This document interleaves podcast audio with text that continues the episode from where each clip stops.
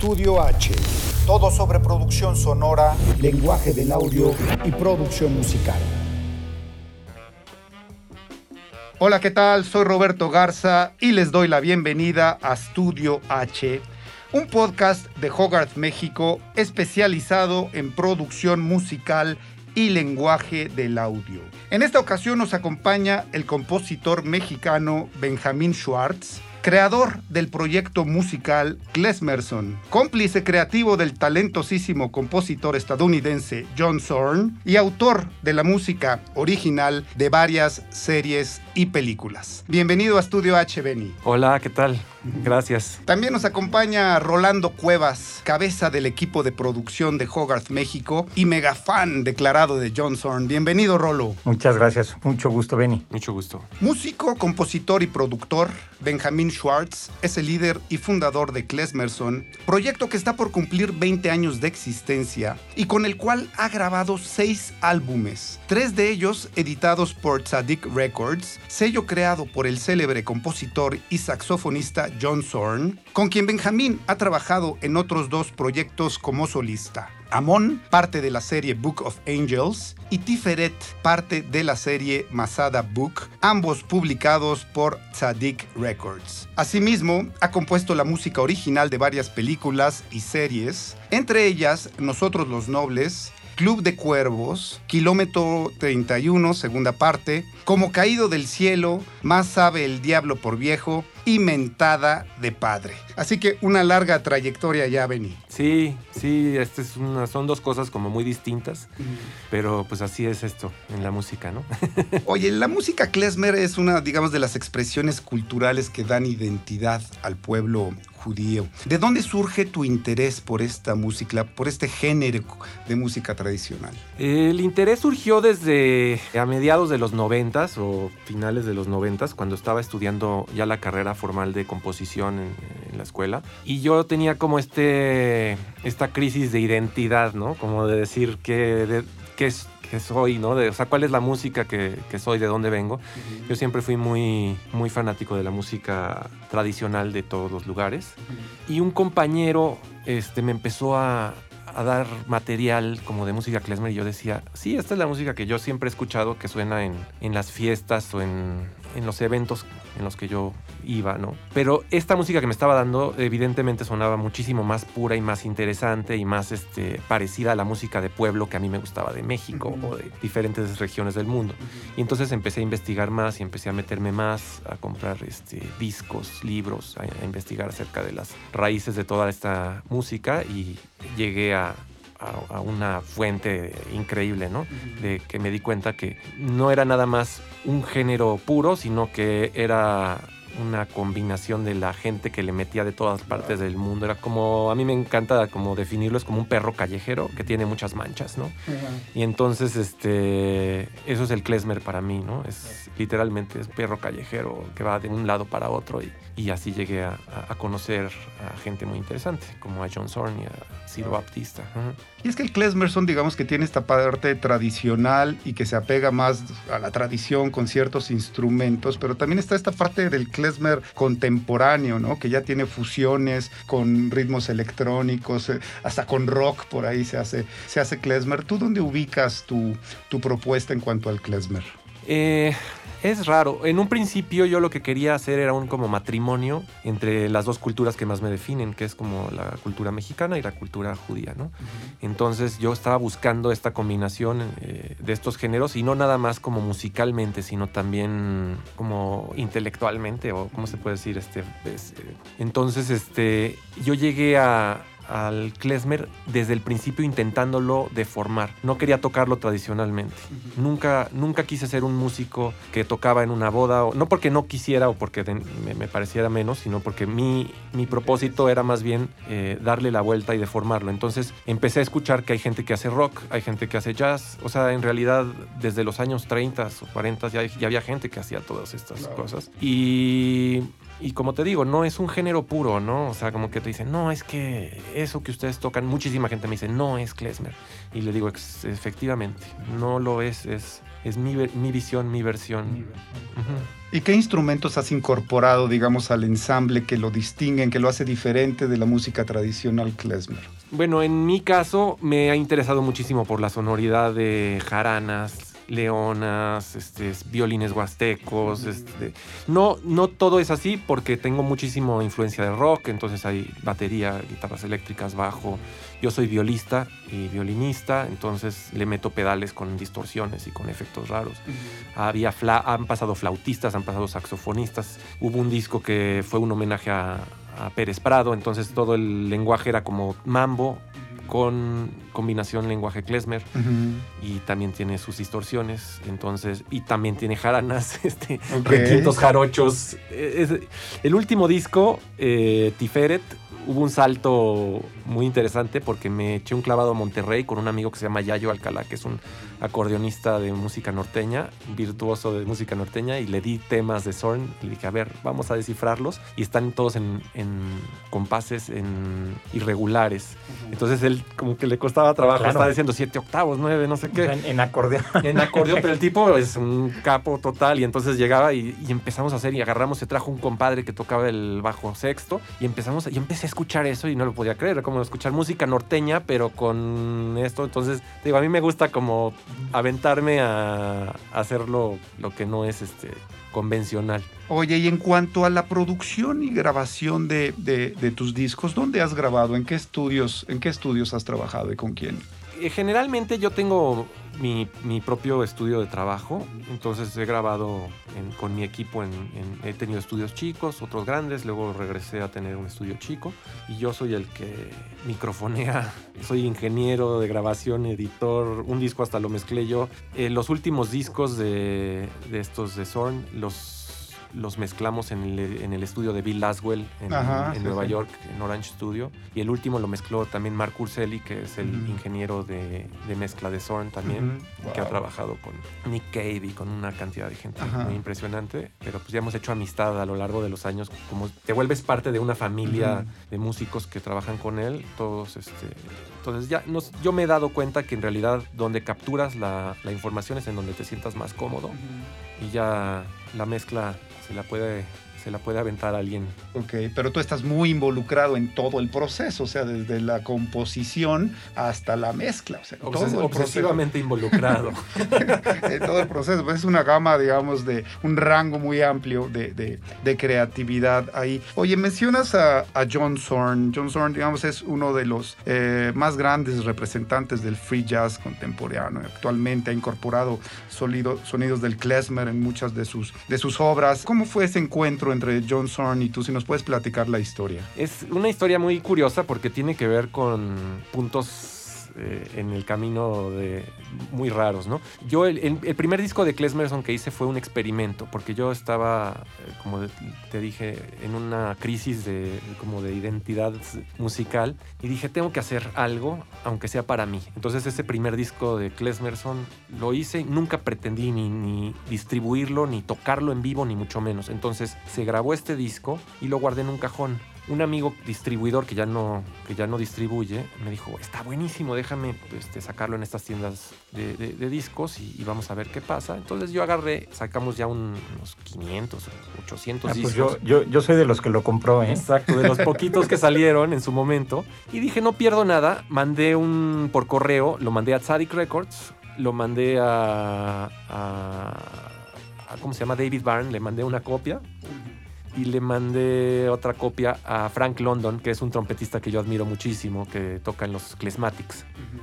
Entonces, pues el de David Byrne se perdió en, el- en la nada, nunca hubo una respuesta. Y John Zorn sí me contestó y me dijo, muchas gracias por tu disco, lo disfruté mucho. Punto. Ese fue todo el correo, así una rayita. Y el tercer mail fue de, de Frank London diciéndome, ¿por qué me mandaste este disco? Yo no soy un venue, no, no, no te voy a dar conciertos, no soy una disquera, ¿qué quieres? O sea, como molesto, ¿no? Y le dije, no, no quiero nada, te lo estoy mandando de regalo porque hay unos arreglos que me interesan mucho, que son tuyos, que yo toqué aquí. No más respuesta. Y dije, oye, ¿por qué se lo mando? O sea, no sabía que me iban a responder, ¿no? Ajá. especialmente Soren, ¿no? Y ahí se quedó, no, no hice más. Y el segundo disco, que por circunstancias de salud y todo eso tardé varios años en hacer, este, fue algo muy curioso porque yo fui a, a esta tienda de discos en donde había una de estas personas que recomiendan. Me encantaba ir a la zona de jazz y de música clásica y siempre le decía, ¿qué hay de nuevo? ¿Qué tienes? Y él era buenísimo recomendando, ay, te llegó este de Sadik Records y llegó este de no sé quién. Y ¿En- en entonces qué tienda? El ¿En mix-up Polanco? de, de- ¿Polanco? En Polanco, sí. Ese, Se me perdió este... Un chavo de lentes. Un chavo de lentes. Era Sí. buenísimo, unas recomendaciones geniales.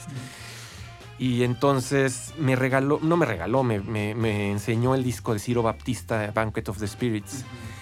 Y lo estuve escuchando en los audífonos y dije, no, nunca había escuchado algo así. Me voló la cabeza, ¿no? Bueno, ya, yo ya era muy fan de todos los discos de Zorn y ya conocía toda la, trayectoria, pero este estaba dentro de Tzadik Records, pero no tenía nada que ver. Es música brasileña y original de, de Ciro Baptista, ¿no? Se lo enseñé a Chalí, que era el baterista de Klesmerson en su momento, y Chalí era un eh, promotor de jazz. Tenía todos los conciertos que sucedían en el Lunario en ese momento. Y me dijo, vamos a traer a Ciro, vamos a traerlo a México. Le dije, ¿se puede? Sí, sí, sí, vamos a traerlo. Entonces, o sea, imagínate, yo a través de comprar ese disco se lo di a él, vino Ciro a tocar a México en un lugar que se llamaba el Anthropology, que era chiquitito. Fuimos 30 o 40 personas, nadie conocía a Ciro. Llegué con Ciro y le regalé mi segundo disco, le dije, soy muy fan. No, que qué buena onda, le conté la historia de cómo yo compré el disco y entonces el otro lo escuchó y lo trajo no sé qué. Lo que hizo Ciro es que se regresó a Nueva York y se lo regaló a Zorn. Y Zorn dijo, ah, ellos ya me habían mandado antes un disco y este está mejor, porque es más, este, es música original, el primero era como música tradicional, eh, tu- tru- truqueada, esta es ya música original. Y ya me, me- me mandó un correo y me dijo, oye, está buenísimo, ¿por qué no me haces un disco para Tzadik? Yo te voy a ayudar a producirlo, yo te voy a mandar los medios, yo todo. Y ya, en ese momento ya empecé a temblar. ese fue el primer este, acercamiento con, con Zorn. Pero esa era música original. Ese es el disco que, que les traje que se llama 7. Es música original mía que salió en la disquera de Tzadik en Records. Tzadik Records. Ujú. Y a partir de ese disco, pues ya se creó una relación de amistad y de intercambio de música y de correos electrónicos. Y vino a México y me escribió un mail y dice, voy a ir a México a tocar en el, en el Bestia, quiero que tú toques y además quiero ir a platicar contigo. Entonces nos fuimos a desayunar ahí en el, en el hotel eh, Condesa, no me acuerdo, el que está en la calle de Veracruz. Estábamos ahí desayunando y me dijo, se me ocurrió una idea loca. ¿Qué te parece que te avientes un Book of Angels? Y yo así empecé a temblar, no sabía ni qué decirle. Además estaba Joey Barron sentado en la mesa. Oye, pues la verdad perteneces a un selecto grupo de músicos y compositores que, que trabajan y, y editan discos con, con John Zorn, porque la verdad no cualquiera, ¿no? No, no es de que Zorn, eh, le- imagínate lo que no ha de recibir y, y todas las propuestas que no le han de llegar. Y pues la verdad muchísimas felicidades, Benny, por, por, por ser un mexicano que, que incorpora también estos sonidos tradicionales mexicanos y los fusiona con el klezmer y que además los trabaja con John Zorn en Sadik. Sí, no, pues la sí. hostia, es un sueño. Sí, es sí, un he tenido sueño. mucha fortuna, la verdad. Sí, que- muchísimas felicidades. Oye, otro tema que has desarrollado y lo has hecho de manera hasta prolífica, podría decir, es la composición de música original para películas y series. Ayer estaba escuchando el- los discos, por ejemplo, de Club de Cuervos, la música que compusiste para Club de Cuervos y tiene un sonido más cercano de repente al klezmer, pero el kilómetro 31 son cuerdas y de repente uno piensa en Johnny Greenwood y, su- y lo que hace con Paul Thomas Anderson. Es decir, tampoco estás casado con un, con un estilo y en particular cuando se trata de la música para cine, pues sabemos que la música está al servicio de la historia, ya no es, ya no es Benny Schwartz haciendo su obra personal, sino para, para una película. ¿Cómo ha sido también tu relación y- y estos procesos creativos en materia cinematográfica? Para el cine eh, tuve la, el acercamiento justamente por hacer esta música de Klesmerson. La gente que, que se ha dedicado a hacer cine dice, esto suena muy cinemático, tiene un lenguaje muy... Muy costurica, de verdad, de Tiene decir. historia, sí, tiene, tiene, o sea, son piezas muy largas que tienen curvas por y y por abajo. Entonces dicen, esto podría funcionar, esto podría funcionar para cine. Y así pasó. Ah, Ya había hecho anteriormente algunas películas que no, que no fueron como muy comerciales, pero tampoco pensaba yo que iba a ser mi carrera. Pero de repente me llamaron para hacer Nosotros los Nobles y que estaba muy interesado por el lenguaje que yo manejaba. Y fue como ya formalmente eh, entrar en este mundo del lenguaje cinematográfico. Y como dices, hay que tener como la mente puesta en que no es, es música al servicio de la imagen, ¿no? Y música al servicio de un proyecto en general. Entonces eh, fue un, un, proceso de aprendizaje y, y, y, me gusta muchísimo, me interesa muchísimo todo lo que hago. El Kilómetro 31, por ejemplo, es una película de terror en la que tuve que contratar una orquesta y hacer todas las... O sea, es mi carrera, yo estudié composición y orquestación, todo este tipo de cosas. Entonces tuve que aventarme un clavado, hacer una brutalidad de partituras y partichelas y mandarlas a la orquesta de allá, revisar que había errores. Este, fue un, un viaje muy interesante y, y, escuchar que tu música la toque una orquesta enorme y que funcione también para la, para la, la imagen. Es, es muy raro como hablar de un solo lenguaje, pero siempre se mete mi estilo en todos, inclusive en la de terror tiene, tiene sus escalas exóticas, digámoslo así. Yo creo que un, un, poco es, es justo lo que pasa con Son, ¿no? O sea, Son tiene este, este lado de música este, tradicional, el Barcock va y todo esto, y tiene toda esta parte de, de, de soundtracks, ¿no?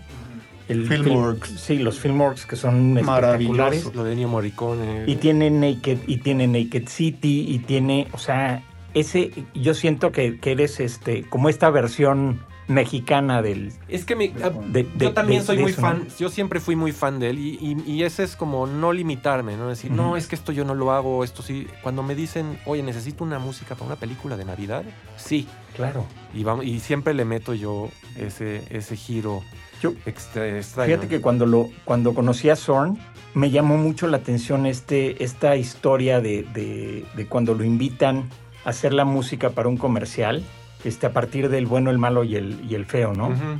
Y entonces le dicen, ah, sí, es un comercial, dura 30 segundos. Y ya con una versión increíble del bueno, el malo y el feo, pero de dos minutos, ¿no? Le dicen, no, pues está increíble, pero, pero tiene que durar 30 segundos. Dice, no, no puede durar 30 segundos, es, es esto. La pieza existe sola. Claro, ¿no? Entonces, claro.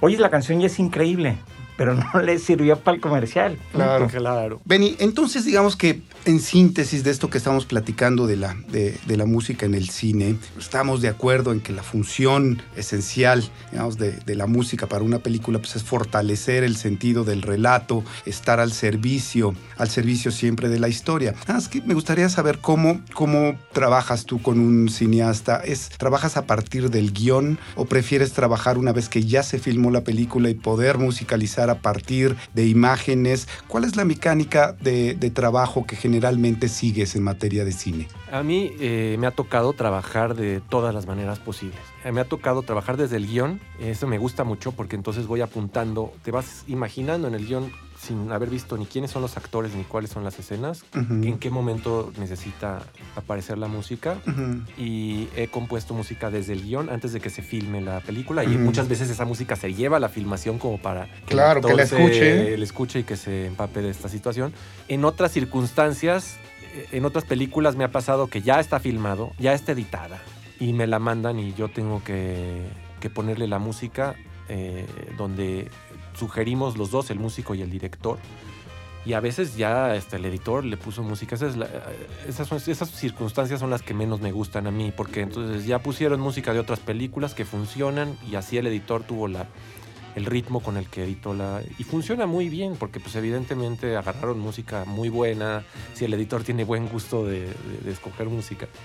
Y, y para yo poder sugerir algo diferente o ver lo que puede llegar a funcionar de otra manera, se vuelve una lucha, como decir, yo lo veo de tal forma, o si lo veo muy bien con la música que le están sugiriendo, me, me queda muy poco rango que, of, que, ofrecer. Entonces yo siempre les digo, antes de que empiecen a editar la película, digo, por favor, denme chance. Y lo que he aprendido a hacer, que estoy haciendo ahora, es hago un catálogo, sin saber cuánto van a durar las escenas, ni saber qué, qué es lo que va a pasar, hago un catálogo de música que pueden utilizar para editar.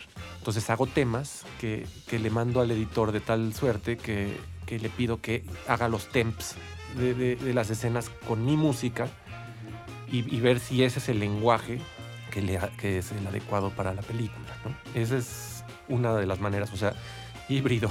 Claro, y donde te sientes más y eléctrico. donde te sientes más cómodo es trabajando desde el principio, desde el guion, me imagino, ¿no? Por lo que entiendo. Es que uno, uno tiene la libertad de ser más creativo y de, de- de decir, bueno, ay, ¿qué voy claro. a hacer aquí? No voy a inventar algo completamente nuevo. En cambio, si ya te están como imponiendo un... Ahora, muchas veces, como dices, son películas que uno está al servicio de ellas. Y entonces, eh, muchas veces hay que ser lo suficientemente humilde de decir, yo estoy ofreciendo un servicio y tengo que, que- que adecuarme a lo que este, me estén pidiendo y lo que están buscando de mí.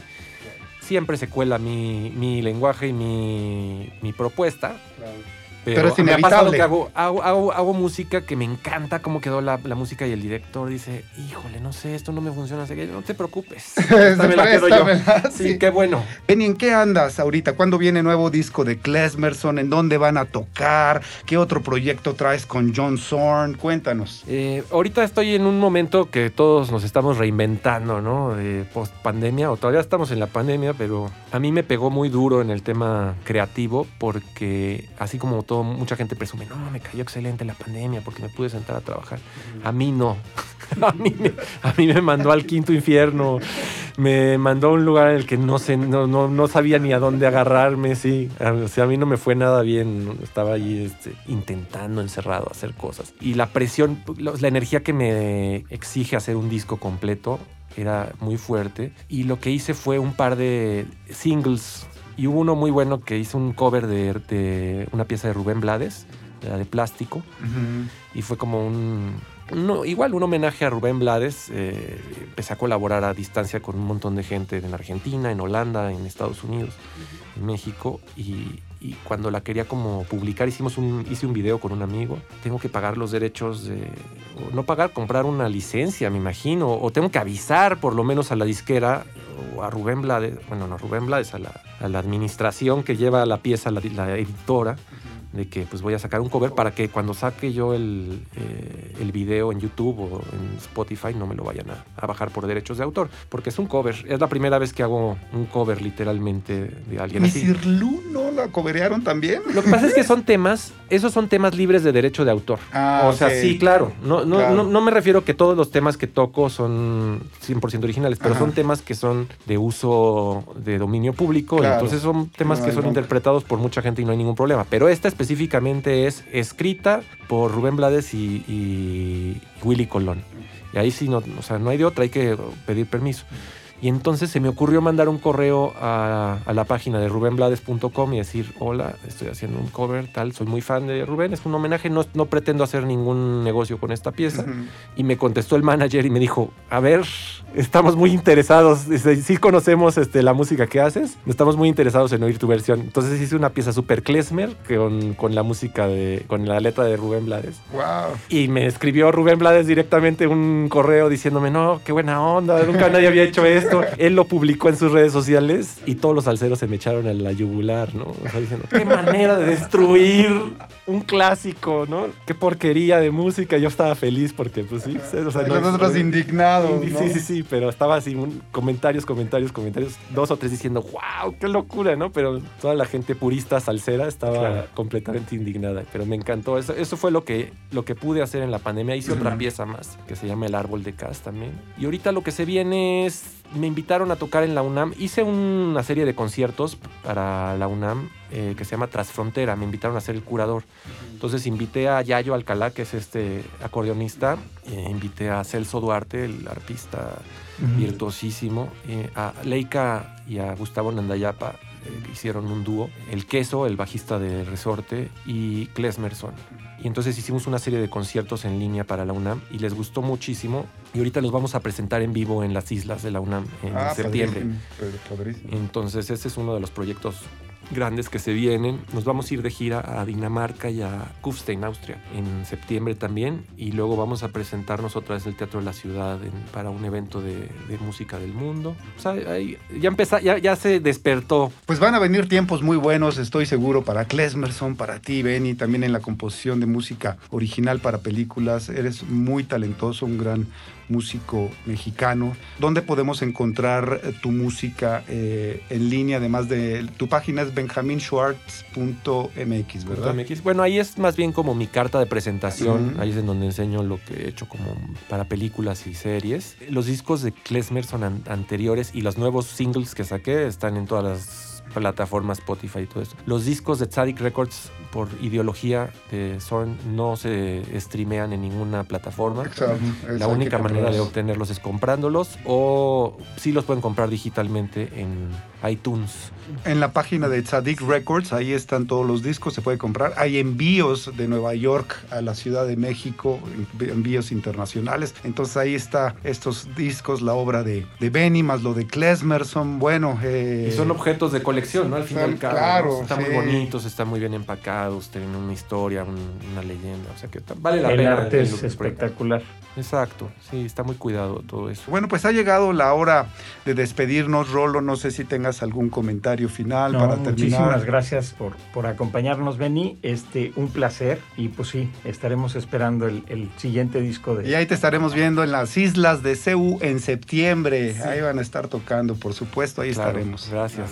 Al contrario, Benny, el placer es nuestro. Yo soy Roberto Garza y los espero en el próximo episodio de Estudio H. Estudio H es una producción de Hogarth, México.